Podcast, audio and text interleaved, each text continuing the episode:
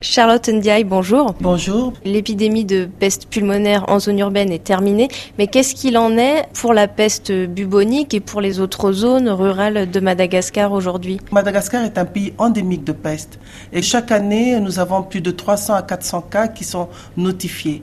Malgré qu'il y a cette euh, réduction du nombre de cas concernant cette flambée épidémique, nous restons en alerte parce que nous allons continuer à avoir des cas de peste bubonique, c'est-à-dire la peste qui se manifeste par la piqûre de puce.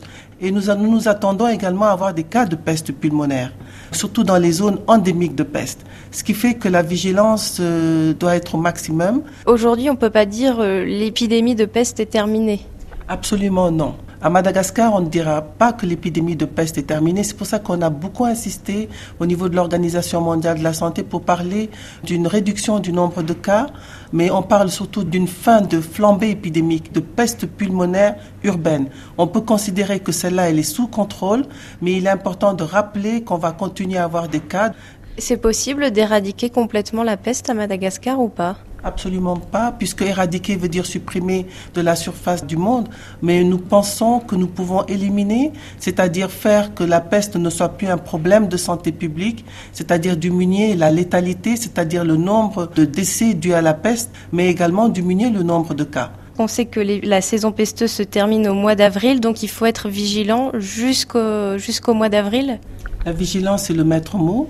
Restons vigilants jusqu'au mois d'avril, mais restons vigilants toute l'année, parce que c'est la vigilance qui va euh, nous permettre d'aller vers l'élimination, qui va permettre une détection rapide des cas. Nous devons faire de la peste à Madagascar une priorité, euh, parce que c'est une maladie euh, qui date du Moyen Âge, c'est une maladie qu'on peut traiter, qu'on peut guérir et qu'on peut prévenir, et qu'il n'y a aucune raison de laisser Madagascar dans une situation où Madagascar a le plus fort taux de létalité en ce qui concerne la peste dans le monde. Comment on explique la, la virulence de la peste cette année. Vous l'avez dit, on est normalement à 300 ou 400 cas euh, de peste par an à Madagascar. Cette année, il y a plus de 2000 cas, donc une épidémie euh, sans précédent, on peut dire. Pourquoi? Parce que euh, on a eu rapidement des cas de peste pulmonaire. Et comme vous le savez, la transmission interhumaine qui se fait par voie respiratoire de la peste pulmonaire est très importante et très rapide. C'est tout le problème de cette épidémie de cette année. Et aussi le fait que les gens bougent de plus en plus. Et c'est vraiment la raison pour laquelle on parle d'une épidémie sans précédent.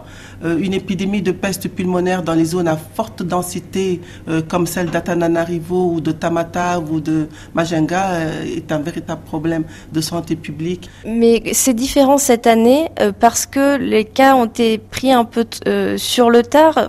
Normalement, on a des cas de peste bubonique. Là, c'est allé jusqu'à la pulmonaire. On n'a pas pris les choses au sérieux assez tôt. nous pensons que c'est surtout lié à la conception de la peste bubonique au niveau de la population. Un membre de la communauté qui a la peste bubonique considère euh, que c'est presque normal, ne réagit pas, ne va pas vers le centre de santé. Et il y a toute une approche euh, vers les praticiens. Ici, quelqu'un qui a un bubon va voir une masseuse traditionnelle qui fait même des aspirations de ces bubons.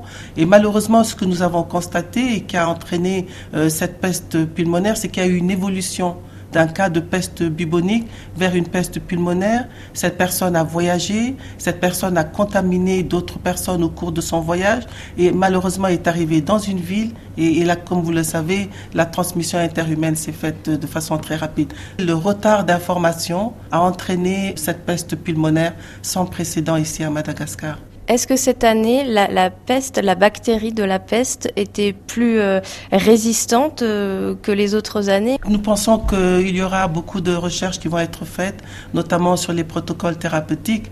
À notre connaissance, avec l'appui de l'Institut Pasteur de Madagascar, nous n'avons pas connaissance de résistance aux antibiotiques par rapport à ces protocoles thérapeutiques qui ont été mis en place lors de cette épidémie. L'OMS a soutenu les autorités euh, malgaches dans leur riposte tout au long donc de cette flambée épidémique.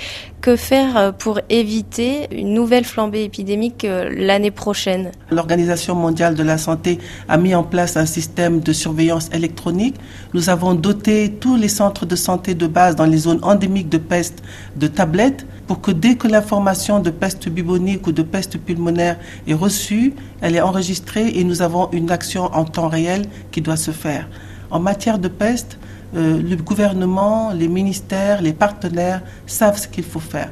Maintenant, il faut qu'on sache également qu'il faut aller vers une approche multisectorielle, que la santé, elle seule, ne peut pas régler le problème de la peste, puisque nous parlons d'assainissement le rôle du contrôle du vecteur va être fondamental, puisqu'aujourd'hui, nous continuons à avoir des pestes buboniques euh, dans tous les districts endémiques, c'est-à-dire là où il y a la présence de rats et de puces. Nous avons beaucoup appris et nous pensons qu'au niveau du gouvernement, ils vont mettre en place toutes les structures qui vont permettre que l'année prochaine, on ne se retrouve pas devant cette situation, mais également pour toutes les autres années à venir. Charlotte Ndiaye, merci.